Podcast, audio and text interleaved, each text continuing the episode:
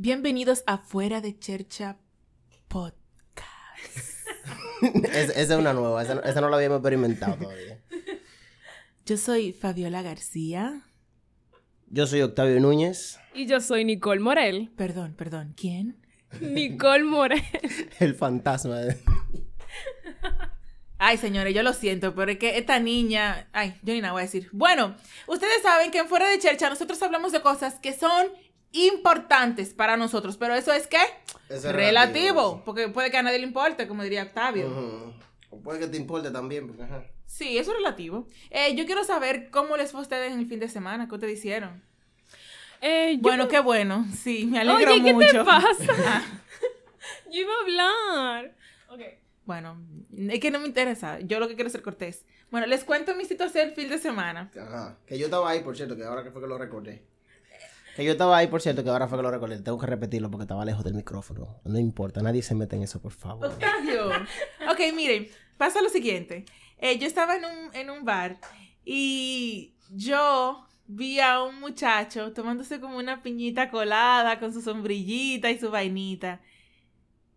Y eso a mí me hizo pila de ruido porque no es por nada, pero yo estoy acostumbrada como que a que los hombres beben whisky, cerveza, cosas así. Y yo sé que eso está mal, porque a mí no me debería de importar. Porque, o sea, Va a llorar ella. es que... Tú estás diciendo que nosotros los hombres no podemos beber trago de sombrillita. Coño, quítate Ya, la gorra. ahora, le estoy, ahora le estoy dando el micrófono, señora, lo siento. Es que me hizo, es que no sé, me, me chocó un poco ver, ver eso de que él estaba de que él estaba tomando como vainita con su sombrillita. Pero yo entiendo que, en verdad yo no sé, yo no sé. Pero para eso tenemos a alguien que nos puede ayudar el día de hoy con ese, con ese dilema y con, con todas esas dudas que nosotros tenemos sobre este tipo de, de temas. Exactamente. Así que recibimos a Franklin Gómez. Franklin, háblanos un poquito de ti, porfis. Bien, hola, mi nombre es Franklin Gómez, em, soy investigador social, em, actualmente estudio sociología, em, de términos casi. Em, también me dedico al estudio de género y estoy y trabajo en temas de masculinidades. Em, y ahí vengo como a explicar un poco ese choque que tuvo eh, nuestra querida Fabiola. ¿Por qué le chocó a ella? Por, por favor, explícaselo para yo no dar un cocotazo porque yo como hombre me siento raro. Claro. Y más como hombre que, que me creo que soy, ay, ¿cómo se dice? Atípico. Porque viviendo en una sociedad machista yo sé diferente. Eso es atípico. Pero explícaselo, por favor. Sí, no, y algo que pasa en muchos espacios, incluso, eh, a, no- ¿a qué hombre no le ha pasado que a veces le da por pedir eh, una piña colada o un- una bebida, no sé, un sex on the beach, que siem- siempre suelen ser para las mujeres, esas bebidas que son como dulces y de colores, eh, y creen que es, es para la mujer y le dicen a uno como que no. A mí incluso me pasó que una vez en, en un resort me negaron una bebida porque era de mujer. ¡Ay, No, no! no, no, no no relaje. relaje, No, no, no, no. por favor. No, no. Sí. ¿Qué tú hiciste, por favor? Dime. No, no pude hacer nada, no pude hacer nada, por- o sea, no quise entrar en conflicto, eh, simplemente dije, bueno, ok, eh, pero porque él se mostró también como muy... eh, Estaba hostil. Sí, muy hostil. Entonces yo no quise entrar en conflicto, y yo, bueno, ok. Eh, y aparte de que también estaba un poco bebido, o sea, estaba en un resort. Sí, sí. eh, no mundo está bebiendo. Pero Exacto. eso te pasó porque fue aquí. Eso fue aquí. Porque si hubiera sido en otro país, tú le metieras una demanda que todavía tú tuvieras cuarto como palo. Es más, tú ni aquí tuvieras. Pero, Franklin, yo quiero de verdad que tú me expliques Ujú. un poquito sobre, sobre ese tema, porque yo entiendo que, eh, coño, estamos en el 2020. Ya hay Sí. mucho pensamiento que uno debería de ir sacando de su cabeza, como deconstruyendo. Pero eso es un proceso, porque nosotros, yo entiendo que todavía somos una generación que venimos arrastrando estas cosas eh, de, la, de la crianza que nos dieron nuestros padres eh, y todas esas generaciones, entonces es muy difícil. Yo sé que ya los niños, eh, mis hijos y mis sobrinitos van a ser diferentes, pero yo todavía arrastro eso. Entonces yo quiero que tú nos expliques un poquito sobre el tema. Sí. Mira, em, bien tú dijiste que te chocó porque a ti te habían enseñado que los hombres eh, tienen una serie de actitudes, una serie de comportamientos, y tú ver a un hombre con una piña colada no forma parte de, ese, de, de esa actitud y ese comportamiento. Nosotros, existe un imaginario colectivo de cómo debe ser un hombre, y es como en la sociedad nos enseñan eh, que un hombre tiene que actuar de cierta manera, hablar de cierta manera, caminar de cierta manera, vestir de cierta manera. Y cuando un hombre sale de eso, de, cualquiera de, de, esos, eh, de esas etiquetas, de, de esa forma, nos, a nosotros nos choca. Y es normal. Eh, aunque, claro, en nuestro proceso de deconstrucción sabemos que eso no tiene, ¿verdad? No tiene nada que ver con que si tú eres hombre o no. Pero como es lo que nos enseñan, al ver como que una persona sale de, de, esos, de esos parámetros, choca y es normal. Y ese tipo de masculinidad, la que nos enseñan que, cómo debe ser un hombre, se llama masculinidad hegemónica. ¿Por qué hegemónica? Porque algo hegemónico es algo que se impone, que, se, que de alguna manera u otra se pone por encima. Entonces, eso pasa con la masculinidad que nos enseñan a nosotros. Nos dicen que la masculinidad solamente es una y que si, se sale, si uno sale de ahí, ya se cuestiona la hombría de, de, de, los hombres. Discúlpame, o sea, que un hombre puede, o sea, que un hombre puede decir o pensar que es homosexual por lo que las personas le están diciendo acerca de su comportamiento, pero en realidad no lo es, sino que, que simplemente tiene gustos iguales a los que el sistema impone como que es de las mujeres. Exacto, eh, exacto. Por ejemplo, te pongo un ejemplo. Em, nuestra sociedad ha estado, ha estado tan, digamos, em, en ese tema de la masculinidad, eh, de alguna manera como tan estricta, ha sido tan estricta, que si ustedes se han dado cuenta, la forma de ser mujer y la forma de ser hombre ha ido, ha ido evolucionando. Claro, que yo me siento, yo honestamente yo me siento muy, ¿cómo se dice? agradecido de yo haber nacido en esta época. Porque yo con la mentalidad que yo tengo, nací de que en el, en el 30. No. Yo, yo, yo, a mí me matan. Por yo, o yo vivo mi vida entera en depresión. Por yo ser así. amén por eso. Sí. Pues, entonces, em, nos enseñan esta forma de ser hombre eh, y ha ido evolucionando, pero cuando, pero en ese proceso siempre hay resistencia. Y pasó, por, y pasó, por ejemplo, hace unos años, cuando, por ejemplo, eh, los hombres que eh, empezaban a cuidar su piel, a vestirse bien, ¿qué, hace, qué, hace la sociedad? Inventa un término para etiquetar a esa persona, a esos hombres. ¿Cómo le dice? Metrosexuales. Metrosexuales. Y a ver, ¿qué tiene que...? Entonces, ¿a quién se le ocurre que el hecho de que un hombre le guste cuidarse, le guste afeitarse, le guste... Eh, Andar limpiecito, Cuidarse, exacto. Tiene que ver con la sexualidad no tiene que ver nada con la sexualidad. Bueno, sí, tienes razón. Eso fue un curioso que dijo, ah, mira, ¿por qué la hace? De ver, tú tienes toda la razón. Porque ¿por qué vinculamos ese tipo de acciones o comportamientos con la sexualidad cuando no tiene nada que ver con eso? Es, interesante, hasta yo quiero saber, como dice Cardi. yo no sé, pero yo quiero saber.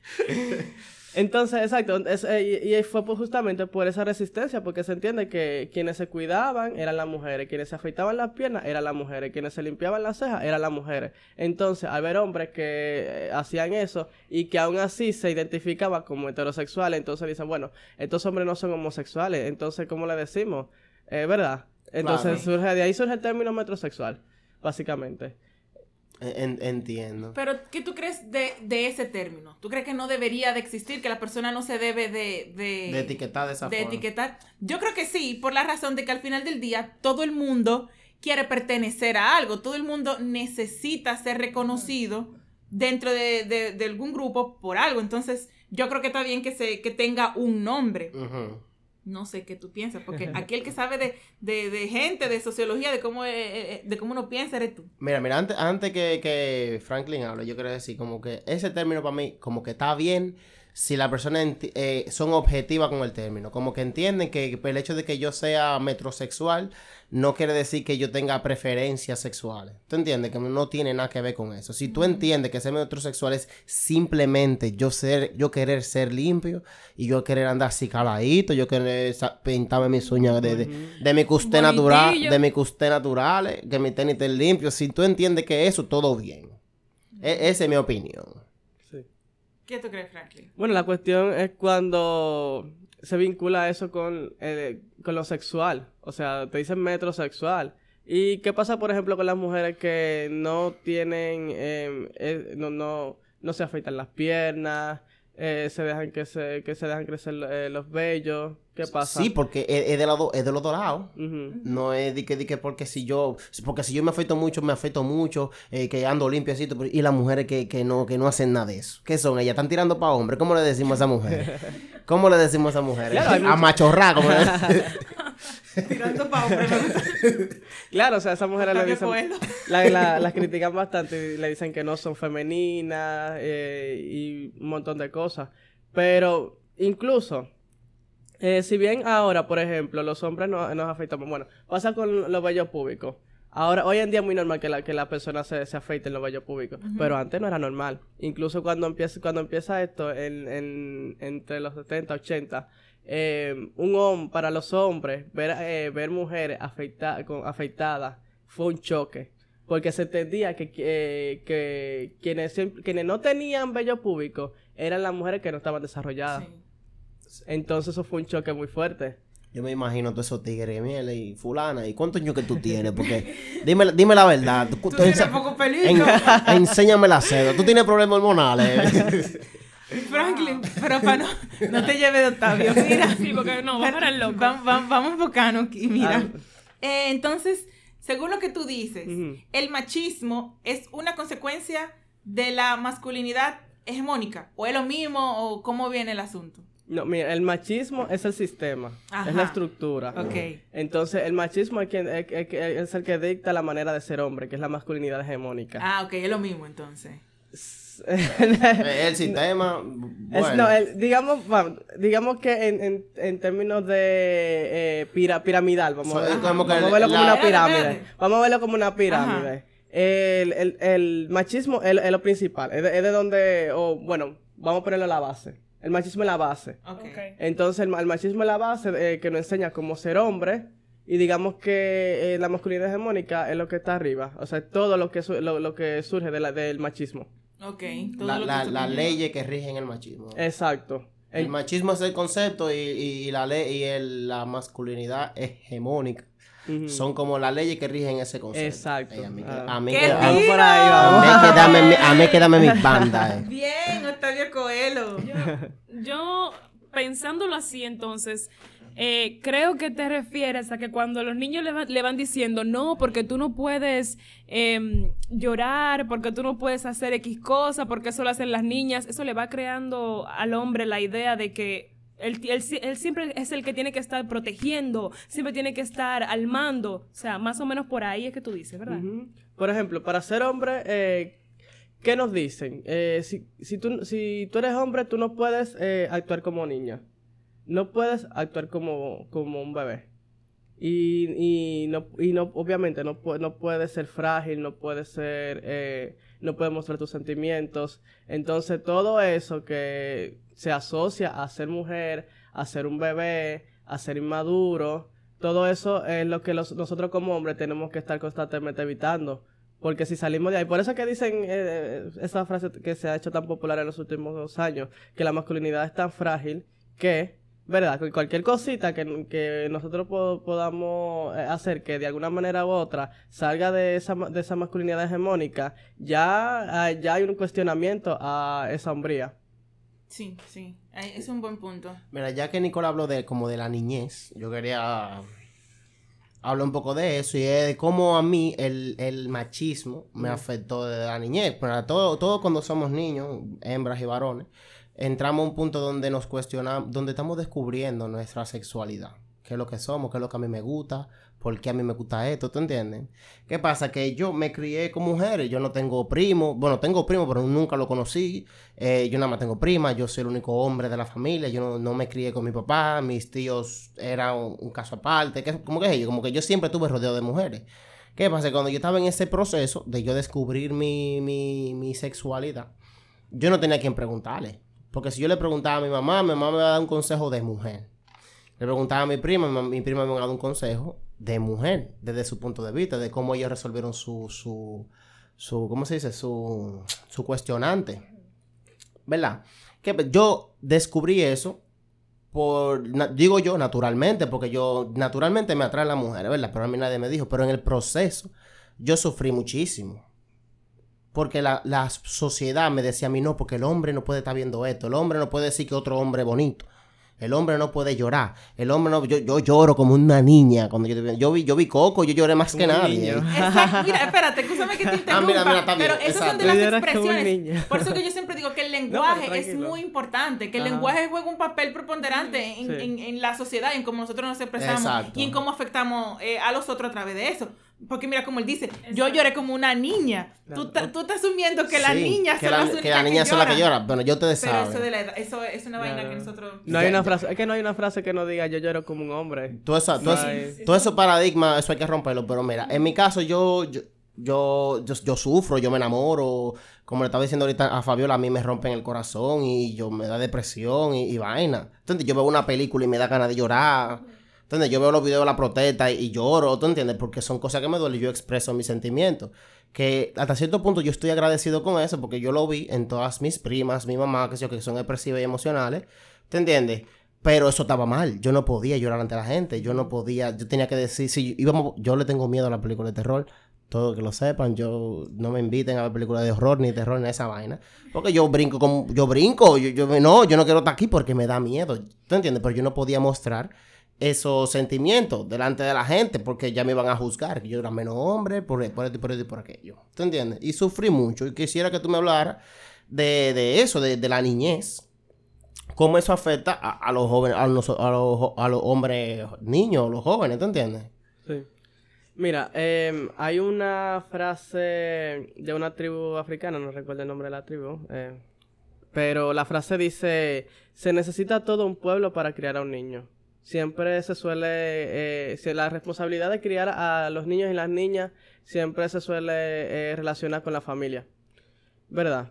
Pero en este caso no, no, solo, no solo la familia. La, o sea, hay tres eh, instituciones sociales que son eh, las principales responsables en el, en el, eh, proceso de socialización de, de las personas. O sea, el proceso de socialización es el proceso en el, en el que nosotros eh, adquirimos herramientas para desenvolvernos en la sociedad. O sea, ya aprendemos cómo caminar, cómo hablar, cómo expresarnos, cómo tratar a las personas, cómo tratar a un anciano, cómo o sea, todas las herramientas que nos ayuden a desenvolvernos socialmente, las aprendemos en el proceso de socialización. Entonces, eh, hay tres instituciones principales que son eh, la escuela, la familia y la comunidad donde, donde, donde viven eh, esos niños y niñas. Entonces, en esas tres instituciones es donde principalmente sociali- no- donde se realiza el proceso de socialización y aprendemos a lo- los niños, ¿verdad?, a ser hombres. Eh, y bueno, también tener en cuenta que cuando digo familia, no, no, no, que, no caer en, eh, en- en mamá y papá. No, porque eh, también hay como que deconstruir eso de que la familia es... eh, la mamá y el papá. Ajá, la mamá y el papá. No, no, no necesariamente un niño, eh, sabemos que no necesariamente un niño vive con, con una mamá y un papá. Eh, la- las figuras de, de cuidado puede, ser- puede ser eh, cualquier persona que viva con él y sea responsable de, de su desarrollo, de su desarrollo dentro del hogar. En mi caso, por ejemplo, como mi prima, mis tías, mis que eso, pero mi- mis ejemplos, cuando yo Exacto. estaba creciendo. Exacto. Eh, entonces, también como que romper eh, con esa idea de, de, de la familia nuclear, porque eh, es una, es una fantasía que nos vende desde a los dominicanos que nunca ha existido, nunca existe, no existe esa familia nuclear dominicana. Entonces, eh, en, en, en esos espacios hay distintas maneras en las que nos enseñan a cómo ser hombres. Por ejemplo, como tú decías en la casa, cuando no, por ejemplo, cuando tú lloras, te dicen, eh, no, mira, los hombres no lloran. los hombres no lloran, ya eso se te queda, ya eso te marca. O por ejemplo, en la escuela, eh, con tus mismos compañeritos, eh, había un juego que, no sé, supongo que a ti te lo llevan a hacer. Eh, a los niños, no, a los niños, a los varones le decían, mira, eh, enséñame las uñas. Entonces, Ajá, y dependiendo de la forma en la que La tú mostrabas las uñas, ya, ya te, te- te juzgaban. Tú decías, si, si tú la mostrabas, sabía. si tú la, si tú la mostrabas mostra- eh, mostrando, o sea, sin empuñar la mano, ¿te entiendes? Si tú la mostrabas, yo estoy haciendo un Abierta. ejemplo, si tú la Ajá. mostrabas abierta tus uñas, tú estabas viendo tus uñas de una forma femenina. Ajá. Si tú cerrabas la mano, esa era de que la forma masculina de tú verte las uñas. which makes no sense, no hace sentido esa mierda, pero eso era así. Y eso te marca. Eso es algo, después de eso ya tú no vuelves a poner la, la, la, la, las uñas abiertas, ya tú no vuelves a enseñar las uñas abiertas, tú las enseñas cerradas, porque eso es algo que te marca. Entonces hay tantas estrategias eh, sociales en las que nos en las que se nos obliga a, eh, a ser hombre de una determinada forma em, eh, y se dan en esos tres espacios principalmente. Yo creo que de las personas que más sufren eso eh, al final del día, eh, coño, el hombre la lleva forzada. Eh, él, el mismo hombre, porque tiene la presión de que tiene que ser ese hombre, ese modelo, e, ese tener como ser esa persona que defiende la figura de la casa y todo eso. Nunca puede ser sensible. Entonces no tiene forma de, de canalizar sus frustraciones, porque es otro tema no tiene forma de, expresarse. Exacto. pero entonces ahí llega eh, la otra parte, la violencia. Que entonces ahí es donde la mujer también sufre eso, sufre esa presión, eh, esa frustración, viene el tigre y se la desquita por ello y razón, porque no sabe hablar y lo, y lo más que puede hacer, eh, no sé, de cargarla a través de, de la violencia física o verbal. Entonces yo creo que Sí, yo, feo eso. Yo creo que eh, ahí también llega lo que él dijo al principio sobre la pirámide. O sea, exactamente con el tema de la pirámide, ahí podemos ver que el machismo viene, o sea, o, en sí radica por el mismo tema de que eh, el, eh, la masculinidad siempre está como que siendo cuestionada de que si esto es así, si debe de ser así, por, por el tema de que de cómo es o debe ser un hombre según el sistema. Entonces dime tú, esos hombres lo único que, conocen es el ser violentos ante una masculinidad que se le están atacando, según ellos. Ahora, yo, eso me lleva a mí a otra pregunta, que es, ¿cuál es el rol de la mujer en este, en este caso? Por ejemplo, yo que tengo una pareja que no es muy expresiva, que no es muy abierto, que yo rara vez lo he visto llorar y pasamos por situaciones súper difíciles, por ejemplo, la pérdida de un familiar y el pana nunca lloró, eh, no sé, que el pana nunca me deja pagar la cuenta o que o que me complace y me trata bien, pero la forma en la que lo hace es un poco machista, porque señores, hay, hay cierto machismo en, en, esto de la, del romanticismo lo más romántico. Eh, lo único que la gente no, no lo ve, pero sí. No, que no todo machismo es violencia. También hay muchas personas que son machistas, como, como eso mismo de que vamos a salir, yo tengo que pagar la cuenta. Tú, no sabes, el que no tiene, el que, el que nunca ha tenido una novia sin ni uno. Bueno, las personas que han tenido novia sin tener ni trabajo ni nada, entendemos. Señores, es difícil tú ahorrar peso a peso para tú llevar a tu novia a salir, porque tú, a ti te da miedo aceptar que ella pague la cuenta. Sí, no, pero... Sí, no, y a, donde yo quiero llegar con esto es que si yo, estoy consciente de que mi pareja es así, yo quiero que la relación esté bien eh, y que las cosas mejoren, pero ¿qué tú crees que yo debo de hacer? O sea, ¿cuál es el rol de la mujer que quiere estar con un tigre que en verdad no coge esa y que está cerrado y que se crió así, ya tiene 30 años y es difícil sacarle eso de la cabeza? Sí, eh, es complicado porque, como bien eh, decía Octavio. Octavio. como bien decía Octavio, perdón. Em, justamente a uno se le es difícil eh, arrancar todo eso porque uno lo tiene ya interiorizado. Entonces, por ejemplo, yo mismo, o sea, yo ando, yo hablo sobre masculinidades, yo estudio esto, pero a mí, pero cuesta, por ejemplo, ser el que, no ser el que invita o no ser el, el, el, que toma la iniciativa. Entonces, son cosas que uno tiene que estar constantemente trabajando, deconstruyendo eh, y cuestionándose. Eh, en el caso eh, de, bueno, bueno, tomando en cuenta lo que tú me dices, hay que tener en cuenta algo. volviendo, y volviendo un poco a lo de la familia. La mujer, siempre se dice como que, bueno, es que todo el machismo, ¿quiénes son que crían? Son, las mujeres también. son las mujeres. Las mujeres son las responsables y no es así. O sea, como yo le dije, se necesita toda una comunidad, toda una comunidad para criar a un niño. No, no es la, no es la, mujer la responsable de, es todo el sistema. Como dije ahorita, el sistema está, está presente no solamente en los hombres. La masculinidad, si bien hace, hace presión a los hombres, pero el machismo afecta a todos y O todas. sea, que hay mujeres que son machistas ellas. Claro que sí, sí. Oh. eh, todo el mundo, o sea, el sistema es machista. Entonces, como el sistema machista, nos enseña a ser machistas a todos y todas. Todos se rigen por el mismo sistema. Exacto. Entonces, romper, por eso es que romper con todo eso es tan difícil, porque tú tienes todo un sistema que eh, opera de esa manera. Entonces, por ejemplo, por eso es que eh, me voy al resort, ¿verdad? Me dicen que no, que esa me- no me ofrecen una no me dan la bebida que yo quiero y me dan otra, porque la que me dan siete hombres y la que yo pedí era de mujer.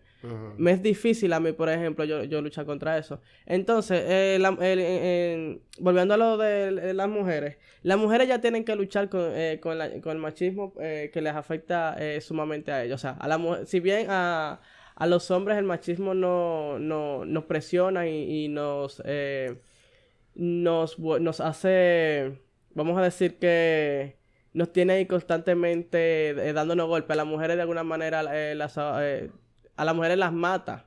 A los hombres no da golpe, pero a las mujeres las mata. Yo creo que desde el punto de vista de hombre, la- el machismo en las mujeres es como la parte positiva del machismo.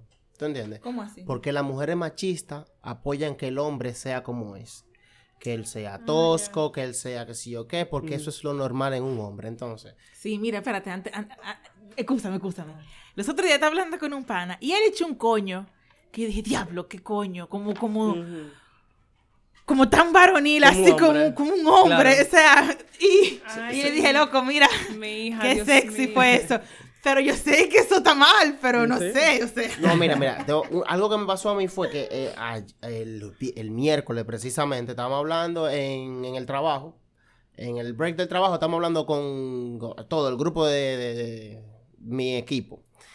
Y yo le pregunté a una muchacha que cómo ella le gustan los hombres. Y dice, y a mí me gustan los hombres brutos.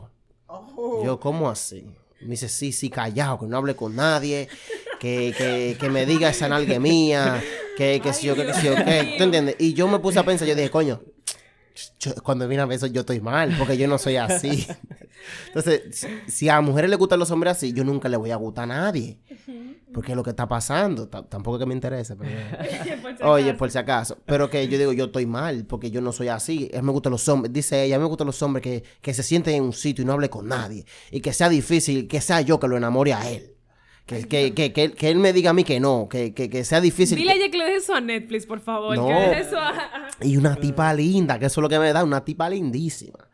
Y ella que no, que a ella le gusta su tigre así, bruto, tosco. Y yo, que yo, bueno, yo estoy mal. Yo, yo en esta vida estoy mal. Ni tanto, porque también hay, hay hombres que les, que les gustan las mujeres que son como muy femeninas, muy de vestidito. O sumisas muy también. sumisas, sobre todo sumisas. Sumi- ¡Diantre, Los sumisos al final, esa vaina. Llegamos a un buen punto. E- Estos hombres que les gustan las mujeres sumisas. Y hay hombres que no saben lidiar con una mujer libre, con una mujer segura de, de su sexualidad, con una mujer que no depende de él para que la acompañe, qué sé yo, al supermercado, para que la acompañe allí, que sea... Hay hombres que le encanta sentirse necesitado, como de que la mujer le diga, ay, pásame a buscar. Ay, que está haciendo sol y esto. Eh, mira que se me fue el gallo, yo necesito. Yo he tenido problemas con eso mismo. Con vainas así de que, que no, que yo lo puedo hacer. Cuente, puedo amiga, cuente. de que desahógate. No, es verdad. En situaciones donde he tenido que caminar eh, eh, en la calle sola o algo así, yo digo que yo lo hago, pero me he visto en la situación de que me han dicho, no, yo te acompaño, que eso es muy cosa. Ok, verdad, si te quieren ayudar a alguien, bien, gracias, bienvenido sea. Pero a veces eh, lo hacen con el sentido de que como yo soy hombre, yo te puedo proteger, que si, sabiendo en, mi, en mis adentros, pensando yo, que a mí no me va a importar si nos atracan a los dos y tú empiezas a llorar y yo te defiendo, a mí no me va a importar eso. No, no, pero, ay, ve, escúchame, Frank, yo te voy a dejar hablar ahora mismo. Mira, yo quiero hablar también, es como a, a defender, a defender también Ajá. que una cosa es ser machista y otra cosa es un caballero. Las Bueno, mujeres, las mujeres tienden a, tienden a, a, a- ¿cómo se dice? A confundirse en el, en el pensar de, que, de que porque yo sea un caballero y yo te ceda el asiento, o yo te tome de la mano, o yo te ponga del lado, del lado derecho de la acera, yo estoy siendo machista con eso. No, yo soy un caballero, yo te quiero cuidar. Ok, una pregunta. Ok, una pregunta. ¿Qué te lleva a cederle el asiento a la mujer? Eh, mira, no es por debilidad ni nada de eso. Yo personalmente, porque como te digo, yo me crié con mujeres. Yo no tengo la misma pensa- el mismo pensamiento machista de, de quizá todos los hombres. eh, yo lo cedo porque como a mí me enseñaron que como por cortesía, por, por decencia, como por, por que las mujeres son son seres, vamos a ponerlo basona machista, yo lo sé, es delicado, que tú tienes que cuidarlo, y qué sé yo qué. Y para mí eso no está mal. Con eso yo no te estoy quitando eh, mérito de que tú eres un ser fuerte, que, yo que, yo que yo respeto mucho a las mujeres y yo entiendo la fortaleza de la mujer, pero entiendo también que hay que cuidarla, como yo acepto que me cuiden. ¿Tú entiendes? Como yo acepto que me paguen la cuenta. Si, si, una mujer te cede el asiento, tú lo coges. Yo lo cojo y yo le he pedido asiento a mujeres. Cuando yo me, yo, cuando yo llego con mi, migra, con mi migraña al metro, yo digo, un asiento, por favor. Y por lo general, una mujer que me lo da. ¿Tú entiendes? Y yo me siento bien por eso. Yo practico muy bien la igualdad. Pero yo, yo, em, por favor, no se confundan, señores. Si un hombre está siendo caballero con usted, no es que él sea machista, es que él, él, él es un caballero. No, pero depende, porque la misma masculinidad nosotros nos lleva a hacer cosas que eh, no necesariamente es por cortesía, sino porque, oye, por ejemplo, en, en un espacio, digamos que Fabi estemos Fabiola y yo. Eh, solo estamos Fabiola y yo, pero y Fabiola quiere cargar una mesa. Puede que Fabiola tenga más capacidad de levantar la mesa que yo. Puede que, ¿verdad? Puede que Fabiola tenga eh, más, más, fortaleza física. Eh, sea más robusta y yo, y yo siendo delgado, ¿verdad? Flaquito y, ¿verdad? Y no hay nadie viéndome, pero yo siento la necesidad de decirle, mira Fabiola, no, espérate, yo lo hago, aunque me rompe la espalda. Porque hay una masculinidad que me dice, eh, tú tienes que hacerlo porque ella es una mujer. O sea, hay una, hay, o sea, hay una forma de ser hombre que me han enseñado que yo tengo que hacerlo porque yo soy hombre, aunque me rompa la espalda y Fabiola sigue intacta ahí. Sí. Entonces, y bueno, por ejemplo, y pasa por ejemplo que en, en nuestro, en, en, nuestros países eh, de América Latina, quienes más mueren en desastres naturales son los hombres, porque los hombres no la damos en que sabemos todas y, por ejemplo, pasa en, en temporada ciclónica, no ponemos de que arreglar el zinc, a, arreglar, a, yo qué sé, a, arreglar cosas en el patio, a, levantar árboles, mover cosas, sin necesidad, sin, sin necesidad, porque no, no, no tenemos que hacerlo nosotros. Se supone que hay, hay, hay, hay, eh, esta, hay brigadas y todo eso que lo hacen. Entonces, pero nosotros, nosotros como somos los hombres, somos llamados a ser los héroes, ¿verdad? Sí. Lo hacemos porque sí, aunque nos matemos. Y eso pasa por, en, los desastres naturales. Pero, por ejemplo, en un país, eh, en Sri Lanka, en un país de, Oriente Medio, sucedió un, eh, un tsunami. En ese tsunami, el 80% de las muertes fueron de mujeres. ¿Pero por qué sucedió eso? Porque a las mujeres no se les permitía nadar, ni se les permitía eh, subirse a árboles, ni, ni hacer tipo de actividades físicas que eran consideradas de hombres. ¿Cómo así, mi loco? Eh, o sea, entonces... Y vamos por ahí todavía. Entonces, ahí vemos cómo el mismo fenómeno en situaciones de desastres naturales afectan de manera distinta, eh, pero el, problema sigue siendo el mismo, el machismo. El machismo a las mujeres de Sri Lanka eh, las afectó porque no las permitían hacer actividades que eran consideradas de hombres. Pero en América Latina a los hombres nos afecta porque a los hombres, eh, pues justamente porque a los hombres nos llaman a hacer eh, eh, acciones peligrosas durante los efectos de, desastres naturales. mira, entonces yo tengo una pregunta. ¿Tú no crees que, bueno, al menos en Latinoamérica, a las mujeres, gracias al machismo, la tienen súper fácil en la vida? No, porque no es lo mismo, por ejemplo, tú, tú, cargar un garrafón, que te se da un asiento en, en un autobús, a que, por ejemplo, eh, tú tienes toda una Cámara de Diputados que está conformada mayormente por, por hombres y que esa cámara, de, esa cámara de Diputados son las que eh, eh, son las que aprueban leyes que nos van a afectar a todo y todas. Entonces tú tienes una visión totalmente masculina que está rigiendo las cuestiones más importantes de toda una ciudadanía. Entonces, las mujeres la tienen más difícil, sea como sea. no, y también, por ejemplo, el hecho de que la mujer a veces no sale a trabajar. Exacto. Eh, porque nosotros estamos bien, pero fíjate en estas comunidades donde la mujer no, sale a trabajar, hay mujeres que ni se le ocurre, que ni le cruza por la cabeza, eh, que ellas pueden, no sé, como tener sus propias cosas, eh, trabajar, estudiar, porque lo único que tienen en la cabeza es que el hombre es el que, el que está encargado de proveer, o sea que yo creo que la mujer la lleva la lleva difícil. Y si trabaja, gana menos que el hombre. Y, eso salió, y salió en una encuesta de, eh, de la ONE. Eh, bueno, sobre lo que tú decías sobre la mujer, para como retomar un poco Sí, eso, porque sí. quiero como aclararlo. Eh, hay que tener en cuenta, no es responsabilidad de la mujer eh, cambiar al hombre.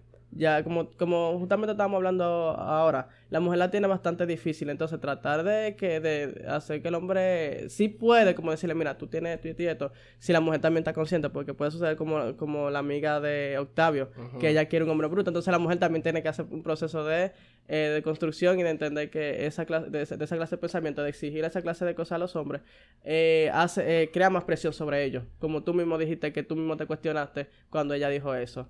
Eh, por otra parte, cuando ustedes hablaban de, de, de las relaciones, eh, hay que tener en cuenta que también el machismo se reproduce en, en la forma de, en que nos enseñan a, a- a tener, a tener relaciones amorosas. Por ejemplo, eh, nos dicen que a los hombres nos dicen que tenemos que buscar mujeres que sean sumisas, que sean, que sean tiernas, que sean, eh, eh, Que, ¿verdad? que sepan cocinar, que sepan fregar, que sepan lavar la ropa. Exacto. Y a las mujeres le dicen que los que tienen que buscarse un príncipe. Y bueno, por ejemplo, esta, esta historia, por ejemplo, de Disney, que le enseñan a las, a las niñas desde pequeñas que tienen que buscarse un príncipe, un príncipe azul. ¿Y cómo tiene que ser ese príncipe azul?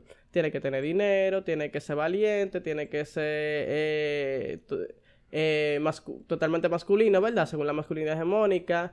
Tiene que ser cuidador, tiene que ser Sí, proveedor, todo. proveedor, todo eso, todo, todo lo que nos dice la masculinidad hegemónica. Entonces a las mujeres les enseña que su pareja tiene que cumplir con esa serie de cosas que nos dicta la masculinidad hegemónica. Yo creo que eh, es un asunto de que nosotras como, como mujeres, o sea, yo hablando de- desde, desde la mujer, es algo que tenemos que ir evaluando en las personas con las que nosotros salimos, porque hay actitudes que nosotros realmente no vemos, no entendemos, hasta ya después que estamos como muy involucradas, pero la gente te da señales desde el primer día. Entonces, como tratar de que, obviamente, uno es como es, independientemente de si es hombre o mujer, el que es tímido es tímido, el que es reservado es reservado, pero si tú puedes tener la confianza con tu pareja de que se exprese, de que, o sea, tratar de que, de que se exprese, de que eh, llore si quiere llorar, de que no se sienta al menos si un día tú quieres pagar, a nosotros también nos toca un poquito como ayudarlos ahí, hacerlos sentirse seguros y que de que nosotras no nos vamos a reír de ellos por X o por Y, eh, vaina Sí, no, que, no que al pana, que al pana se le ocurra hacer. Eh, creo, creo que mi, mi, mi, mi recomendación sería como para nosotras las mujeres tratar de ser un poquito más abierta, más, más flexible en cuanto a eso. Exacto. Yo, eh, quizás esto le luce más a Octavio, pero yo quisiera decirlo también, y es que los hombres no deberían de tener miedo a hablar con nosotras. O sea, claro, Fabiola dijo algo muy importante, que es el tema de que nosotras también debemos de platicar con, con ustedes acerca de que no, no es obligatorio que tengan que pagar absolutamente toda la cuenta, que no se les va el tema de que, de que son hombres por X o Y razón. O sea, no. Lo que yo considero es que también si ellos tienen que expresar algo de que les gusta, por ejemplo, usar su pelo largo, que les gusta eh, pintarse las uñas, que les gusta hacer X actividad y hasta que si quiere acompañarte, pues entonces que lo haga. El punto es que eh, la gente también, o sea, ya esto va para todos, dejemos de mortificarnos por lo que van a decir los demás y no, y no seamos totalmente felices haciendo lo que nosotros queramos hacer. Ay, escúchame. En lo sexual también va eso. Ah, sí, hay hombres que hay cosas que no quieren experimentar porque entienden que eh, el hombre heterosexual no inventa eso. Sí, es, es verdad sí. eso. Señores, relájense. Ustedes, yo he escuchado de hombres que dicen que se siente que, que, que es bueno probar, intentar Ujú, cosas sí. nuevas. No, Ah. no quiero entrar en detalle. Eso sería un, un tema para otra clase. Pero, pero yo creo que el hombre también tiene que sacarse eso de la cabeza y que nosotras las mujeres podemos como ayudarle un chico. Como mi amor, mira, esto queda entre tú y yo. Eh, podemos experimentar algo nuevo. Si te da vergüenza, no pasa nada. No va a salir de aquí. Búscale la vuelta. Claro, claro. Mira, así suena, así. Mire, señores, señores, mire, yo- mi consejo, señor, mi hermano, lloren, sufran, aunque sea hasta, hasta adelante la gente, no importa, porque eso te ayuda a socializar más, que la sociedad te entienda más cuando tú expresas tus sentimientos. Y en cuanto a la vida de pareja, señores, si usted se expresa y dice lo que siente, su vida de pareja va a mejorar un- eh, de manera, una manera exponencialmente, ¿cómo se dice? muchísimo, se dice. Va a mejorar muchísimo porque tú no vas a tener que estar esperando que te lean la mente para que la otra persona te entienda y te pueda ayudar. Si usted llora es más fácil. Yo agradezco mucho haber nacido en, la familia que yo nací. Porque yo tengo lo mejor de dos mundos. A mí me gusta llorar, qué sé yo, qué sé yo, qué. Pero también aprendí a cómo debe ser un hombre en el sentido de cómo proteger a la mujer y cómo cuidar a la mujer, ¿te entiendes? Y cómo llevar la igualdad entre la mujer y el hombre. Y viceversa, también y viceversa. protegerte y eso. Entonces, señor, llore. Y aquel que le diga que no, mándelo a la base la nalga, que eso, eso no importa. Lo último, Franklin, ya para concluir, ¿Qué está haciendo, qué se está haciendo en el país para cambiar esta mentalidad? Eh, ¿cuáles, ¿Cuáles son los esfuerzos de quizás de las organizaciones eh, o colectivos? ¿Qué está pasando? Porque yo entiendo que, que cada vez se está tomando más conciencia. Ha tomado mucho tiempo, pero no sé, quiero saber cuáles son los avances. Sí, mira, en los últimos años han surgido diferentes iniciativas desde distintas organizaciones. Eh, está, por ejemplo, Reseteate, eh, eh, que busca justamente tratar de cambiar los imaginarios machistas en las y los jóvenes de República Dominicana. Es llevado por Oxfam y es parte de una campaña global también. Eh, también eh, hay iniciativas de parte del Fondo de Población de Naciones Unidas, eh, tiene una campaña que se llama Tú no tapa eso y dentro de esa campaña tienen Amores sin Violencia, que justamente buscan transformar esas ideas de, de que los, las y los, y los jóvenes vivan sus relaciones amorosas de una manera no violenta y más sana. También, bueno, yo, yo junto con otro compañero tenemos, llevamos una iniciativa que se llama Max Positivas, eh, y dentro de tenemos un espacio que se llama Conversado entre Hombres. Es una reunión eh, de hombres en donde hablamos justamente sobre, sobre estos temas que nos afectan a los hombres y sobre cómo y cuál, cómo, cuál es el papel de nosotros los hombres dentro de la lucha feminista. Bien.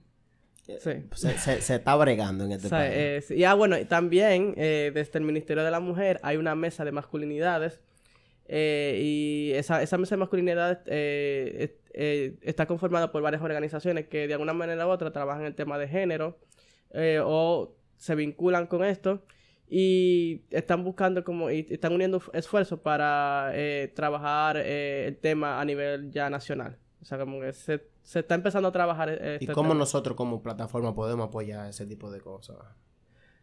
bueno, compartiendo estas iniciativas con las personas que los escuchan este informándose, leyendo. vamos a leer. Mira, sobre todo. Tú sabes que ay, ustedes me excusan, yo sé que quieren acabar porque no podemos durar tanto, pero es que ahora me llega algo a la cabeza y yo de verdad, de verdad, yo siento que, que tenemos como que dedicarle un chin, un chin de tiempito a eso. Yo creo que los artistas juegan un papel fundamental en esto, porque la población sigue mucho lo que ellos hacen. Entonces, el un ejemplo de esto es Bad Bunny. Yo sabía que. no, no, es que Bad Bunny, o sea, un malote, un, macho de la calle, el malo. Que se pinta las uñas. El del barrio, tú sabes, con todo ese flow, el que, el que tiene de mil mujeres, y que se pinte las uñas. Y no solo que se las pinte, que se ponga uña acrílica.